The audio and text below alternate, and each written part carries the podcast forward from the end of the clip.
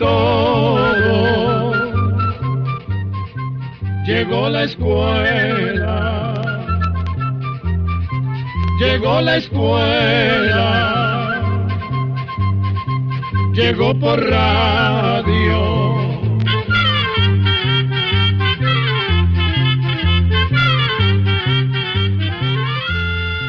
El Instituto Centroamericano de Extensión de la Cultura presenta su programa Oigamos la Respuesta. Compartiremos con ustedes las preguntas de nuestros oyentes y daremos las respuestas a sus inquietudes. Mándenos sus preguntas al apartado 2948-1000 San José, Costa Rica. También puede enviarnos sus preguntas al correo electrónico icq.org o encuéntrenos en Facebook como Oigamos la Respuesta.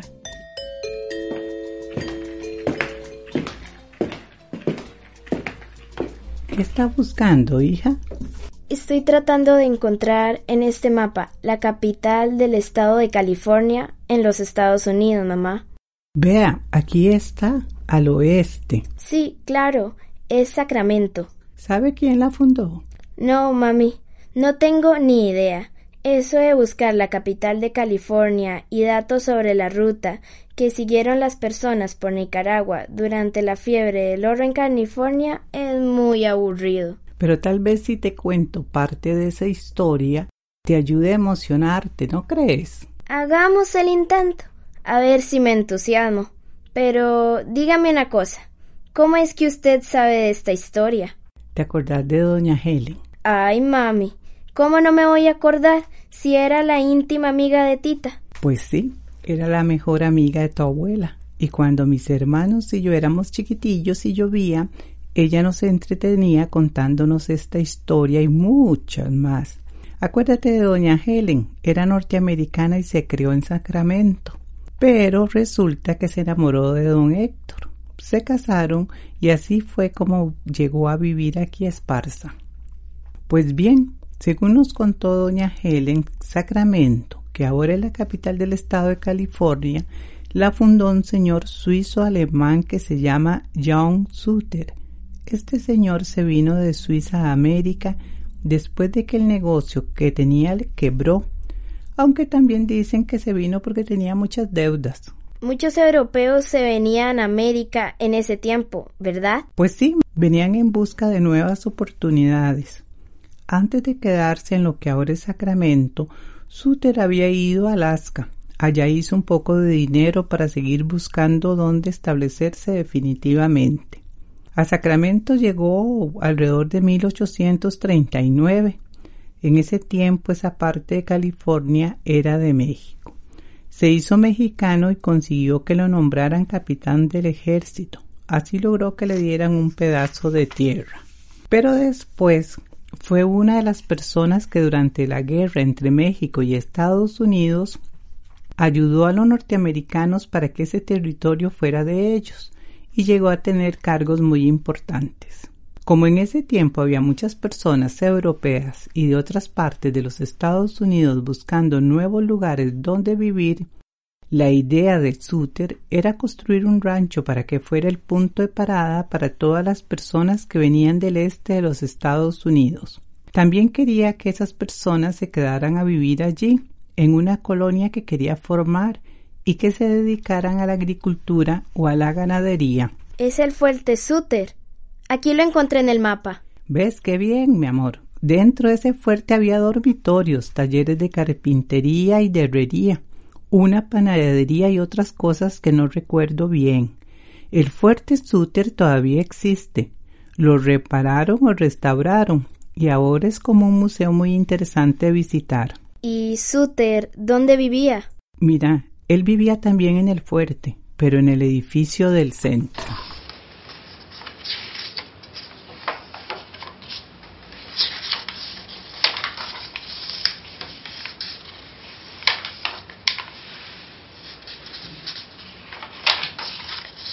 Espérese, ma.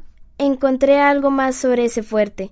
Dice que afuera había viviendas y corrales, y que en el fuerte trabajaban más de 300 personas. ¿Te das cuenta? cuántas cosas hemos encontrado y conocido. Decime qué más has encontrado. Encontré más datos, pero tengo hambre. ¿Quiere algo usted? Pues yo creo que un cafecito no nos caería mal o un refresco. Vamos a la cocina. Yo le hago café y veo a ver qué como. Pero después seguimos, ¿verdad? Por supuesto, después de que disfrutemos de este refrigerio.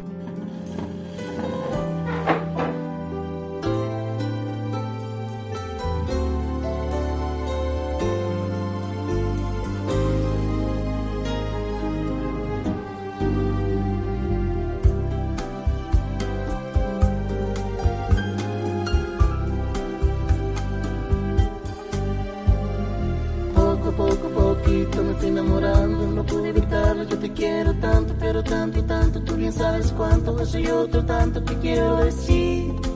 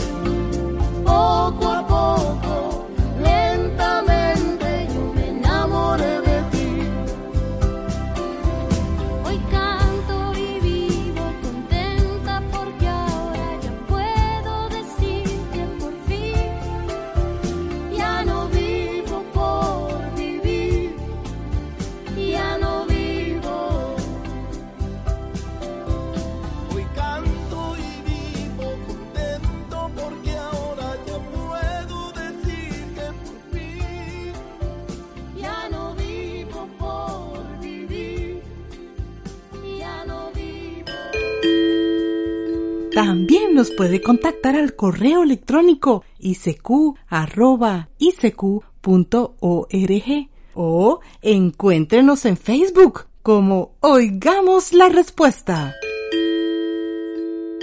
A ver, ahora que ya hemos tomado cafecito y refresco, ¿qué cosas más había encontrado usted por fin del fuerte Suter? Espérese, aquí está. La tierra que le dieron a Suter no era exactamente un pedazo. Aquí dice que eran más de 23 mil hectáreas. Bueno, son como 230 kilómetros cuadrados. Y no es que el cantón de Esparza donde vivimos mide algo así. Búsquelo a ver. Tenemos un librito ahí mismo con la división de la provincia Punta Arenas, en Costa Rica, porque Esparza, como usted y yo sabemos, pertenece a esta provincia de Punta Arenas. No lo puedo creer. Esparza mide más de 216 kilómetros cuadrados y un poquito más. Así que el señor Sutter tenía un montón de tierra, ma. Claro, como él era suizo ya entiendo por qué primero llamó a ese gran territorio Nueva Helvecia, que era el antiguo nombre de Suiza, y que luego se llamó Sacramento. También dice que Sutter tenía plantaciones de trigo y algodón, huertos, vendía pieles de animales y tenía aserraderos, y que se trajo a muchos suizos a trabajar para él. Ahora que hablas de aserraderos, fíjate que en 1848 él decidió hacer un aserradero muy lejos del fuerte, porque necesitaba uno más grande para así vender madera a las personas que deseaban quedarse a vivir allí. Entonces mandó a varios hombres a buscar un bosque que tuviera muchos árboles. Ese grupo estaba a cargo de James Marshall, que era el carpintero del fuerte. Ese cerradero estaba a orillas del río de los Americanos, que estaba a unos 64 kilómetros río arriba del fuerte Suter. Pues vean lo que pasó. Exactamente ahí, un día en que Marshall estaba inspeccionando la construcción del aserradero, le llamó la atención un brillo amarillo que salía del río. Se acercó y vio que ese brillo era de unas piedras. Cogió algunas y se las llevó donde estaban sus compañeros trabajando. Por supuesto todos se impresionaron mucho. Durante unos días la construcción del aserradero se detuvo porque todos se dedicaron a recogerlas. Ya se habían dado cuenta de que no eran piedras, sino pedazos de metal. Y ante tal descubrimiento, Marshall decidió devolverse al fuerte para decírselo a Suter. Cuando llegó y le enseñó las piedras, inmediatamente Suter cerró la puerta donde estaban. Los dos sospechaban que ese metal brillante era oro, pero tenían que asegurarse. Entonces Suter comenzó a buscar en una vieja enciclopedia que tenía y pudo comprobar que efectivamente las piedras amarillas eran ni más ni menos que pepitas de oro. Los dos intentaron mantener la noticia en secreto, pero ninguno de ellos tomó en cuenta que los trabajadores del aserradero también habían recogido esas piedras amarillas en el río. Y la noticia corrió como el viento, primero por todos los Estados Unidos, luego por México, Europa, América del Sur y hasta llegó a China, y como es de suponer, muchas personas empezaron a irse para Sacramento con la ilusión de hacerse ricos con el oro. Así fue como comenzó esta época que se conoce como la fiebre de oro de California, que se dio entre los años 1848 y 1855. ¿Cómo llegaban? Porque sí sé que en ese tiempo llegar hasta Sacramento era difícil. Tienes razón, mi amor. Era un viaje muy largo y riesgoso porque el territorio de los Estados Unidos es inmenso y lleno de dificultades para atravesarlo cordilleras muy elevadas, ríos caudalosos, lagos, desiertos grandes y muy calientes, fuertes nevadas en el invierno. En fin, el viaje era sumamente riesgoso. La mayoría de las personas que llegaban a Sacramento, California, eran norteamericanas, pero también llegaron de los otros países que te conté. Claro que me imagino que los primeros en llegar fueron los que estaban cerca de Sacramento, es decir, los que estaban al oeste de los Estados Unidos. Pero los que venían del este tenían que hacer el viaje por tierra, en carretas jaladas por caballos. Unos seguros se arriesgaban a ir solos y otros en caravanas, es decir, en grupo de varias carretas para irse acompañando y enfrentando entre todos los riesgos y peligros del viaje que te comenté de Europa y de otras partes navegaban en barcos de vapor dando la vuelta por el Cabo de Hornos en América del Sur hasta alcanzar el Océano Pacífico y de ahí navegaban hasta llegar a la costa de California. Pero esa ruta resultaba larguísima, peligrosa y costosa. Otros atravesaban también en barcos de vapor el istmo centroamericano a través de Panamá, pero lo que resultaba más fácil era realmente atravesar Nicaragua, porque era la ruta más cercana que se conoció con el nombre la ruta del tránsito. Esa es la ruta que me toca estudiar. Voy a ver qué encuentro. Y mientras Daniel encuentra la información de la ruta que hacían los aventureros por ese río, escucharemos el corrido Al río San Juan, cuyo autor es el nicaragüense don Carlos Aguirre, con arreglos de su hermano Diego. Escuchemos.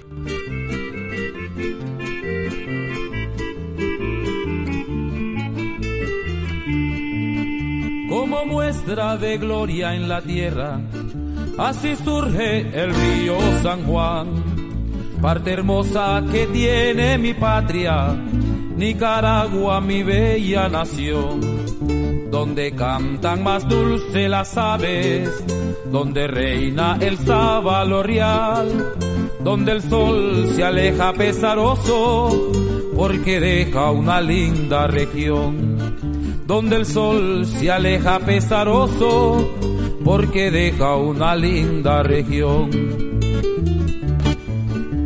Morrito, pueblecito de amor escondido entre rayos de sol. San Miguelito, verdes campos adorno del lago que baña tus pies. San Juan del Norte, paraje de ensueño donde el mar se arrimó a descansar. El castillo rugiente y bravío, donde la historia en presente puede hablar. De San Carlos me siento orgulloso por su río, su lago y su embrujo tropical. Solentina me lentejuelas de esmeraldas, qué bonito es mi río San Juan. Bendigo y doy gracias a Dios que me hizo nacer por acá.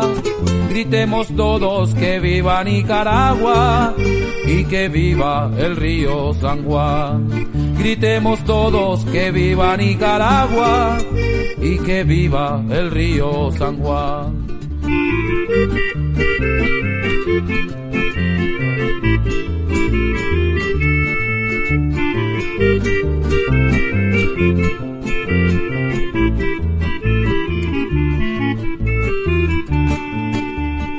Morrito, pueblecito de amor escondido entre rayos de sol. San Miguelito, verdes campos adorno del lago que baña tus pies. San Juan del Norte, paraje de ensueño donde el mar se arrimó a descansar. El castillo rugiente y bravío, donde la historia en presente puede hablar. De San Carlos me siento orgulloso por su río, su lago y su embrujo tropical. Solentina me lentejuelas de esmeraldas, qué bonito es mi río San Juan. Yo bendigo y doy gracias a Dios que me hizo nacer por acá. Gritemos todos que Aquí dice que el río San Juan se convirtió en la ruta para cortar el viaje hacia Sacramento, California, por parte de las personas que vivían muy al este de los Estados Unidos y para los que venían de otros países. Se embarcaban en Nueva York y empezaban a navegar por el Océano Atlántico hasta llegar a las costas de Nicaragua. Bordeaban la costa y llegaban hasta San Juan del Norte, que es por donde desembocaba el río San Juan. Luego se adentraban por el río hasta llegar al lago de Nicaragua. Ya dentro del lago navegaban buscando en dirección hacia un puertecillo pequeño en la Virgen, que quedaba en la ribera oeste del lago. Después seguían por tierra, ya fuera a pie, en mula o en carretas tiradas por mulas o bueyes, y cruzaban el llamado Estrecho de Rivas hasta llegar a San Juan del Sur, que estaba en el Océano Pacífico, y de allí viajaban en barco hasta San Francisco de California para llegar por tierra al río de los americanos.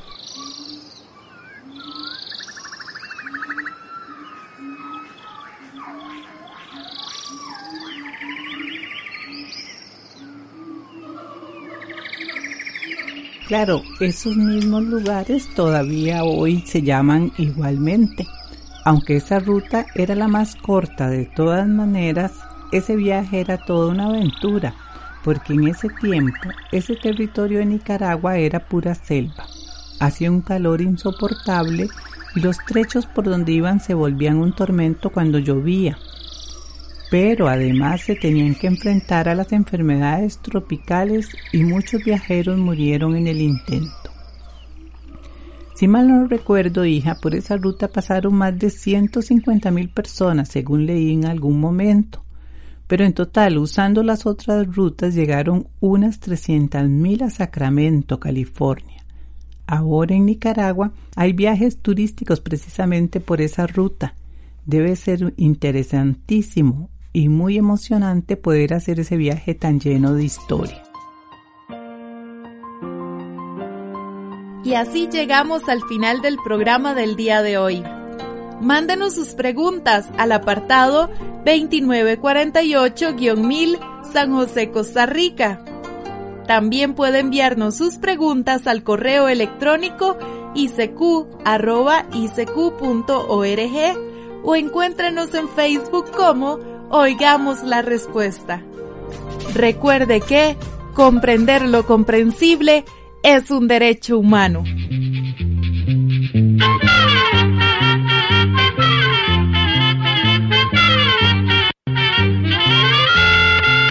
Llegó el momento de despedirnos.